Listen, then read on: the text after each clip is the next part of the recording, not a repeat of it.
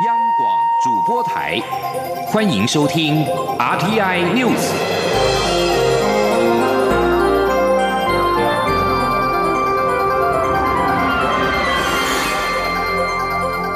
听众朋友您好，欢迎收听这节央广主播台提供给您的 RTI News，我是张顺祥。首先把新闻焦点关注到是同婚专法的后续。行政院版的同婚法案出炉，草案名称是司法院释字第七四八号解释实行法。不过外传民进党中南部立委仍然是忧心，政府在处理同婚议题的时候，会影响到民进党二零二零大选。对此，行政院长苏贞昌今天表示。政府尊重公投结果，提出专法，也遵守大法官会议的解释，设定草案内容。他非常期盼台湾社会能够一起向前走，我们都是同一国的。请记者杨仁祥、刘玉秋的采访报道。行政院会通过争议多时的同婚法案，草案名称避开争议词汇，取名为《司法院释字第七四八号解释施行法》。行政院并以最快速度将草案函请地法院审议，希望赶在大法官释字第七四八号解释所定的五月二十四日前完成审议，公告施行。不过，即便行政院长苏贞昌亲自邀集民进党立委讨论同婚法案内容，但仍传出有中南部的民进党立委对草案仍有异甚至担忧会影响民进党二零二零大选。对此，行政院长苏贞昌日前透过脸书影片向社会柔性诉求，呼吁彼此互相包容后，苏贞昌二十二号列席立法院市政总执行前受访时也重申，同婚法案是很多人暗夜啜泣等待的法案。他衷心期盼各界互相尊重，让台湾一起向前走。我衷心的期盼国人同胞。我们都是同一国的，有多少人在暗夜啜泣等待？今天我们尊重公投的结果，提出专法，遵守大法官会议的解释，设定内容。我们不期待各方只有坚持自己，而是非常期盼大家一起向前走，大家互相尊重，包容的接受不同。友善的对待彼彼此，让台湾成为一个互相尊重、非常友善的国家。同婚法案送到立法院审议后，民进党为了争取立法时效，严拟将草案进赴二读。但在野党对于草案还有不同意见，战场将回到立法院，能不能赶在五月二十四日前完成审议，将是一大考验。中央广播电台记者杨仁祥、刘玉秋采访报道。民进党立法院党团干事长管碧玲今天接受广播节目专访时，被问到法案对立委选情冲击，他说：“大家都是绷紧神经，确实是令人紧张。”管碧玲表示，民进党目前是开放的态度，不会用党纪来约束立委。部分委员或许因为信仰感受到的压力会很大，而他目前接收到的教会回馈。争议的重点还是在法案的第二条，到底是不是“婚姻”两个字？管碧玲呼吁所有政治人物跟政党不要借这个议题政治操作，政治人物要有良心，希望能够理性进行一个多月的讨论，这是检验台湾社会能不能够通过挑战实践同理心的关键。行政院二十一号通过同性婚姻法草案，送交立法院审议，预定在五月二十四号实行。国际人权组织国际特赦发表声明，对此表示欢迎。国际特赦组织台湾分会的会长黄安妮在声明当中表示。这是台湾婚姻平权的一大步。这项草案是亚洲第一个允许同性婚姻的法律草案。它向台湾人民乃至全世界发出强烈的讯息，表明台湾选择了爱和平等，而不是仇恨跟歧视。这项被定名为司法院释字第七四八号解释实行法的草案内容，包括了年满十八岁的同性伴侣可以成立同性婚姻关系，同时享有合法的财产继承权、医疗权、收养血缘子女等权利。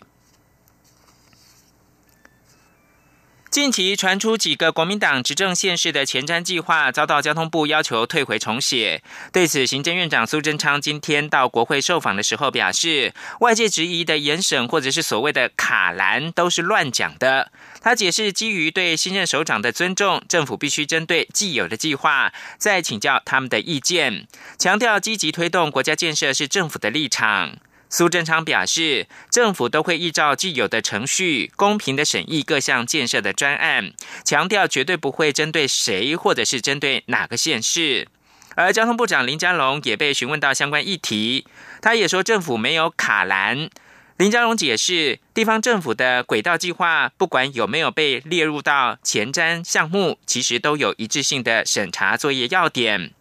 林佳龙更以二十号刚刚完成初审会议的宜兰县经验为例，表示交通部是请宜兰县政府要针对审查要点补充资料，后续交通部也都会协助尽早的完备，加速审查。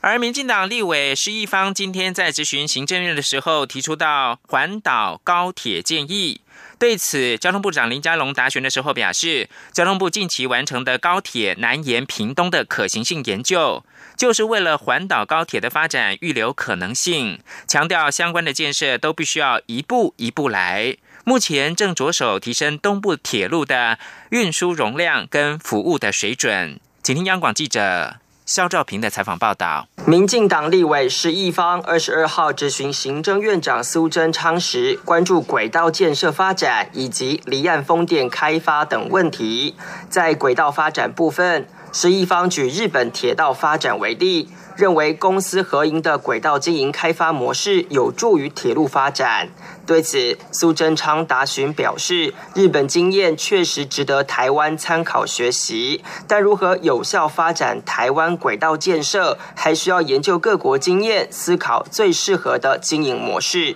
施一方也说，高铁不仅有运量功能，更有满足观光旅游需求。他认为，政府下一步应推动环岛高铁。交通部长林佳龙表示，铁道局已经完成高铁南延屏东的可行性研究，这其实是替高铁延伸预留可能性。他说：“所以至于这个串联，那这重大的国家政策。”好，我想呃，在交通部方面，我们就是配合这一次的高铁延伸可行性评估，预留这样的一个发展可能性。十一方也关注离岸风电建设议题，他指出，离岸风电的工程虽然持续进行，但国内产业却因为没有经验而被排除在外，不仅让外商主导各项工程，甚至海岸的探勘资料也无法取得。他质疑这对国内绿能工程发展并没有帮助。经济部长。沈荣金表示，探勘资料以及技术移转问题，他会亲自协调开发商与国内业者一起讨论合作方案。他说：“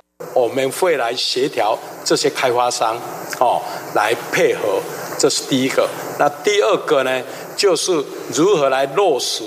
开发商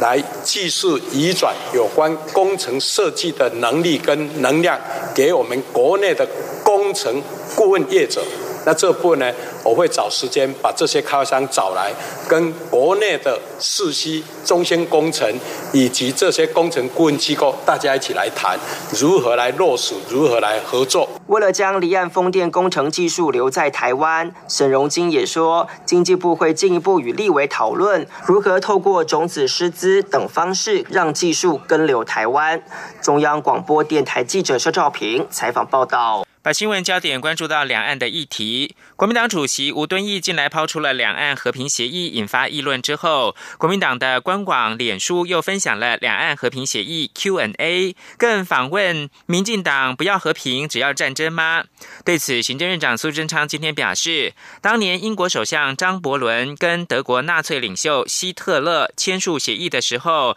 也是抱持这个讲法，但最后却换得希特勒发动战争，历史招。招明显，希望不要重蹈覆辙。刘玉秋的报道。国民党主席吴敦义日前抛出，如果国民党重返执政，就要和中国签订两岸和平协议。各界议论后，国民党官方脸书分享两岸和平协议 QMA 更反问：民进党难道不要和平，只要战争？对此，行政院长苏贞昌列席立法院市政总执询前受访时，以英国前首相张伯伦与德国纳粹领袖希特勒签署和平协议为例，最后换得的竟是战争。希望历史不要重演。英国首相张伯伦要去跟希特勒签和平协议的时候，也是这种讲法。结果下飞机时摇着一纸和平协议，津津得意，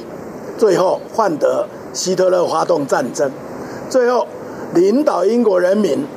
努力对抗、赢得战争的是丘吉尔。历史昭昭明显，希望不要重蹈覆辙。陆委会主委陈明通受访时则说，尽管国民党政府有信心，但政府还是需要一个高门槛的监督机制，因此陆委会一定会提出对应的防御条款，并列为优先法案。他也进一步表示，相关政策资讯不仅张贴在陆委会网站，也利用脸书直播、YouTube 说明主张。陈明通还说，他的直播观看人数已经破万。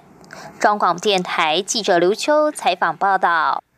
在中国国家主席习近平抛出“一国两制”台湾方案，并且称邀请台湾各个党派代表进行政治协商之后，新党党主席郁慕明日前表示愿意率先前往中国。对此，陈明通今天再一次重申，相关的行为已经违法，呼吁郁慕明不要以身试法。针对玉木明表态有意前往中国进行政治协商，陈明通今天在国会受访时表示，相关行为已经违反了《两岸人民关系条例》，而且最高可以处五年刑期以下有期徒刑。因此，他再一次的劝导玉木明不要以身试法，强调中华民国还是有法律的。关注的是美中贸易谈判的后续。正值美中贸易谈判期间，美国商务部二十一号出台认定，中国制十二到十六点五寸的钢轮接受政府的补助，对美国企业造成了损害。商务部预计将苛征最高可以达到近百分之三百的反补贴税。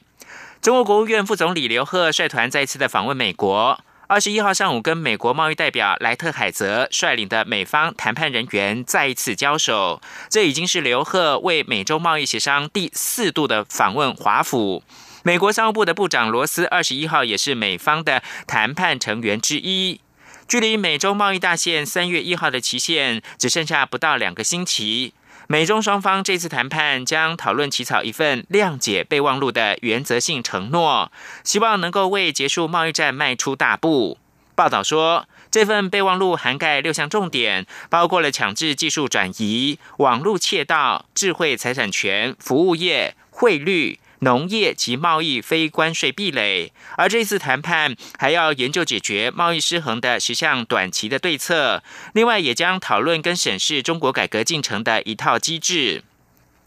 在美中旗舰人大以及当下时间紧迫的情况之下，美国前贸易官员目前是任职华府智库战略暨国际研究中心的瑞恩西表示。在客观条件的限制之下，美中这次谈判可能只是达成原则性的声明，而难以达到川普总统想要的深远目标。继续把新闻焦点关注到川金二会，南韩媒体报道，北韩国务委员会的委员长金正恩将搭乘专列访问越南，出席第二次的川金会。消息人士表示，今天在北韩跟中国的边境城市，也就是中国的丹东，发现了当地实施交通管制的消息跟动向。消息人士说，二十一号下午开始，中联大酒店暂停二十三跟二十四号的客房预订，这些都是金正恩将搭乘专列进入到中国的迹象。分析认为，金正恩有可能在二十三号搭乘专列途经丹东，并在二十四号抵达北京之后，与中国国家主席习近平会面，然后再途经广州前往越南河内，或者只将空车开往越南等候。金正恩是先搭乘北韩的专机飞往河内，川金会结束之后再乘专列在返程当中与习近平来会面。美国官员二十一号则是表示，在川金高峰会的时候，双方将寻求针对非核化取得共识。美方仍将致力让这位北韩领袖实现非核化。美方将要求冻结所有大规模毁灭性武器和飞弹的计划，并要求北韩规划出路线图，以设定未来谈判目标。最后提供给您是二零二四。法国的巴黎奥运筹委会二十一号宣布，四项主办国的自选项目棒球跟垒球不在名单，因为巴黎奥运将没有棒垒比赛，错过明年的东京奥运要再等八年。新闻由张顺祥编辑播报。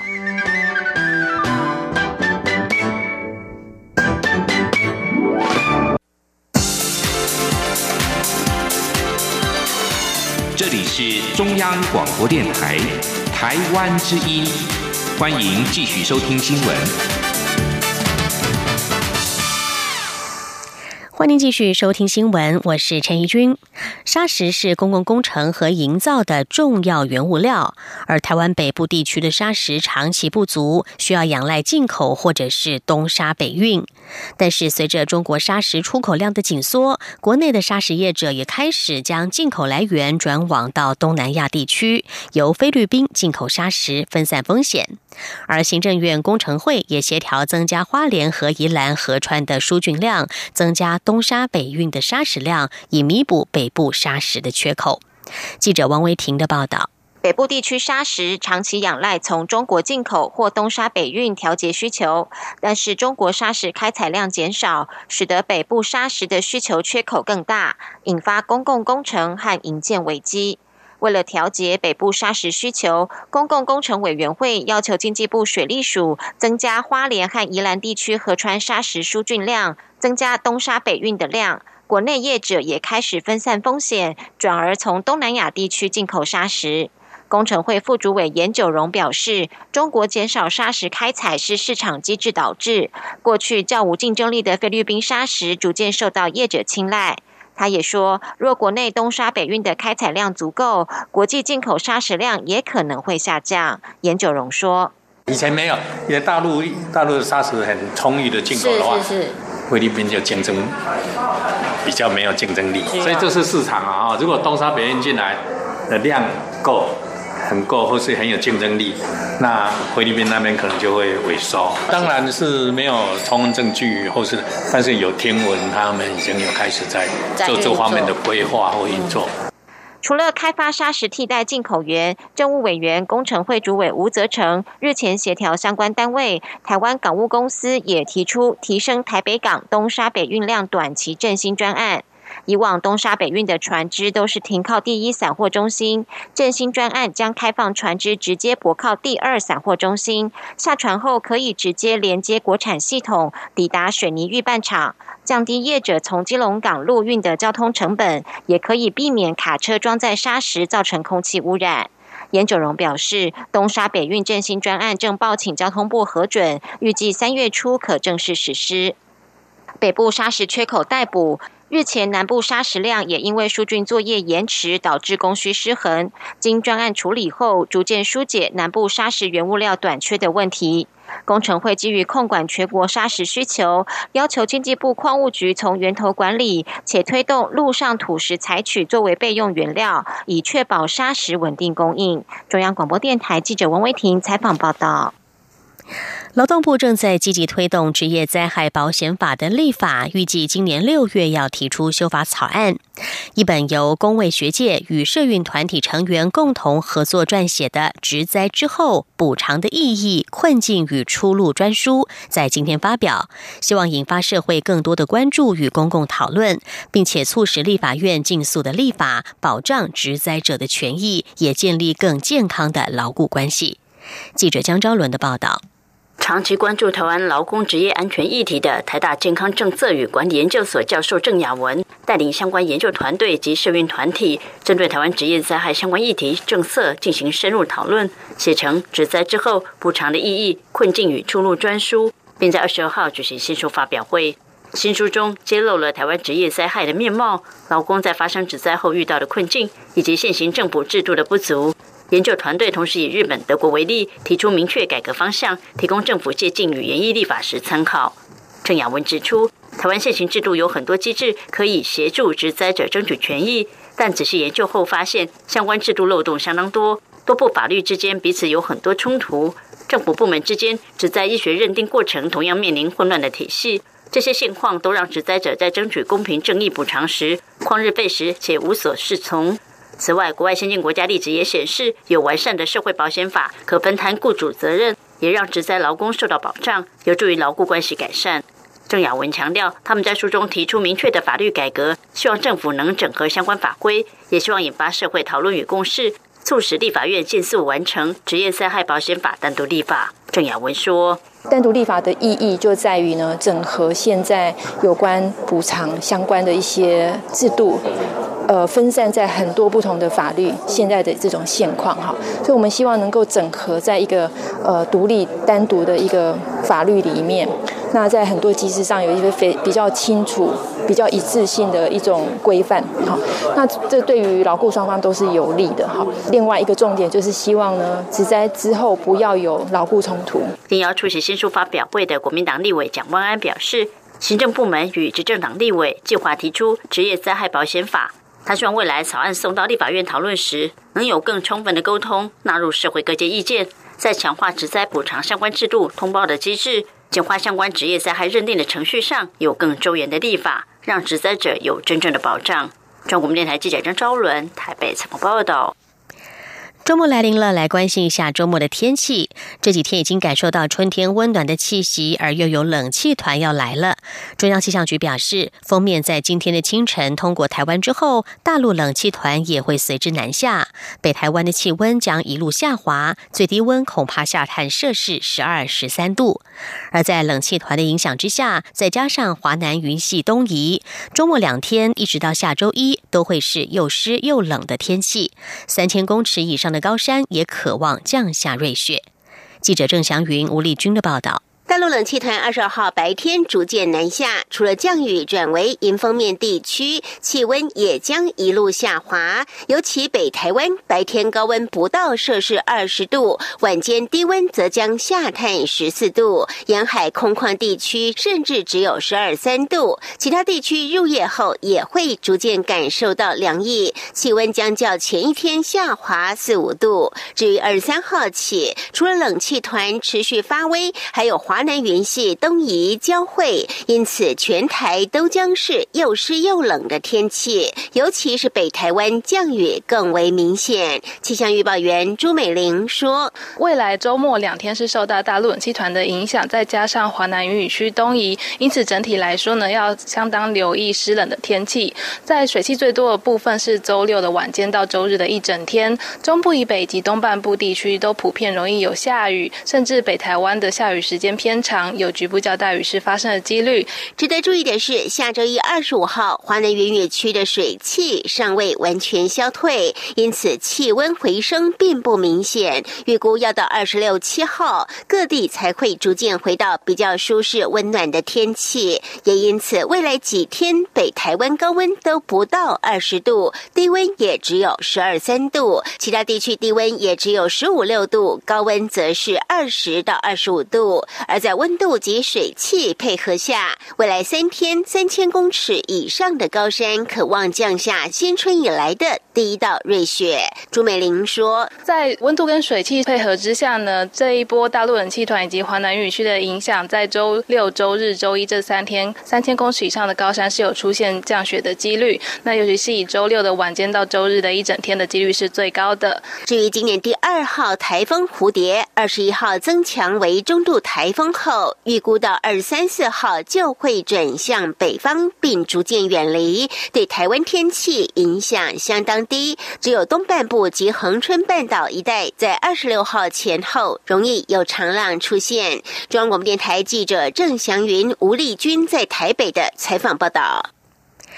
继续提供您国际方面的消息。首先来关注委内瑞拉的政治危机、人道救援问题，现在已经成为现任总统马杜洛与反对派领袖瓜伊多之间角力的核心议题。瓜伊多无视美国军方的阻挠，二十一号跟着一列车队从首都卡拉卡斯出发，到哥伦比亚边界，亲自负责让救援物资进入美国。四面楚歌的马杜洛则说，瓜伊多的人道主义车队市场廉价秀，并抨击这项援助是美国对委内瑞拉进行军事干预的先兆。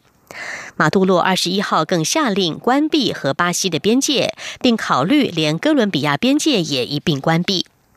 马杜罗宣布，和巴西的边界将从晚间八点，也就是台湾时间的二十二号早上八点起，而且完全且绝对的关闭，一直到进一步的通知为止。马杜洛并且警告，他也考虑关闭委内瑞拉西部与哥伦比亚的边界。委内瑞拉和巴西与哥伦比亚的边界是人道物资运送最主要可能的通道之一。三十五岁的瓜伊多在上个月二十三号自行宣布为临时总统，并且已经获得超过五十国的承认。他希望马杜罗下台，以成立一个过渡政府，并且举行新选举。英国将在三月二十九号迎接脱欧大限，除非伦敦与布鲁塞尔当局能够在未来数周达成协议，否则英国正迈向无协议的跳崖式脱欧。日本驻英国大使鹤冈公二二十一号表示，日本希望英国在脱欧之后能够与欧洲联盟维持无摩擦的贸易关系，并且应该避免发生无协议脱欧。鹤冈公二针对脱欧会谈指出，日本完全同意无摩擦的贸易，不论是透过关税联盟或是其他方式，这将透过谈判来决定。鹤冈公尔说，日本企业期待扩大在英国投资，但是因为脱欧的不确定性而退缩不前。然而，他也坚称，日本汽车制造商本田本周关闭了英国厂房的决定，这与脱欧无关。本田是在十九号宣布，将于二零二一年关闭位于英国西南部斯温顿的生产工厂。本田汽车的官场决定，也是英国脱欧之前最新一家缩小在英国生产规模的日本企业，并且恐怕会造成三千五百名员工面临失业冲击。英国商务大臣克拉克已经表示对此深感失望。鹤冈公二表示，自从一九八零年代初期日本对英国投资好转以来，日本企业就一直是英国为出口欧盟的跳板。这些投资并没有减少，但是因为这项不确定性而受到了抑制。联合国发言人杜雅里克二十一号表示，由于今年农作物的严重欠收，北韩已经请求联合国援助机构协助解决越来越严重的粮食危机。北韩告诉联合国，今年面临粮食生产减少一百四十万吨的危机，其中包括了稻米、小麦、马铃薯和大豆等。杜亚里克说，联合国机构已经与北韩政府展开谈判，尽早采取行动，应应人道需求。根据联合国的数据，大约有一千零五万的北韩人，相当于百分之四十一的人口，需要粮食协助。美国总统川普和北韩领导人金正恩下个星期就即将举行第二次高峰会。北韩政府在峰会之前提出了粮食援助的请求。在已经停止核子武器和飞弹测试，以及和美国在外交对话过程当中建立互信的情况之下，北韩也要求国际放宽制裁。在去年六月第一次川金高峰会，北韩承诺非核化，但是至今没有具体的行动。在北韩全面废除核子武器之前，联合国仍然维持对北韩的最高制裁压力。而实际上，全球也都面临了粮食短缺的威胁。一份联合国报告在今天表示，由于动植物物种数量迅速的消失，未来粮食供应将会受到严重威胁。联合国粮食及农业组织 （FAO） 在第一份评估食物系统的生物多样性报告当中表示，虽然大约有六千种植物可以作为食物，但是却只有不到两百种的植物被广泛使用，而且只有九种占了世界粮食总产量的大部分。FAO 秘书长达西瓦发表声明指出，粮食和农业的生物多样性消失，严重破坏了我们提供食物与养育全球不断增长人口的能力。透过分析九十一国的数据，有越来越多的证据表明，由于污染、水资源以及土地运用管理欠佳、政策不完善、过度开发滥捕以及气候变迁，世界生物多样性面临严重的威胁。在此同时，世界也在努力克服如何提供粮食给不断增长人口的问题。联合国表示，各国必须在二零三零年之前，将小规模粮食生产者的生产力与收入提高一倍，以消灭饥饿问题，并且也确保所有的人都能够获得粮食。目前已经有九分之一的人口面临食物不足的问题，而到二零五零年，世界人口预估将会达到九十八亿人。以上 T I News 由陈一军编辑播报，谢谢收听，这里是中央广播电台台湾之音。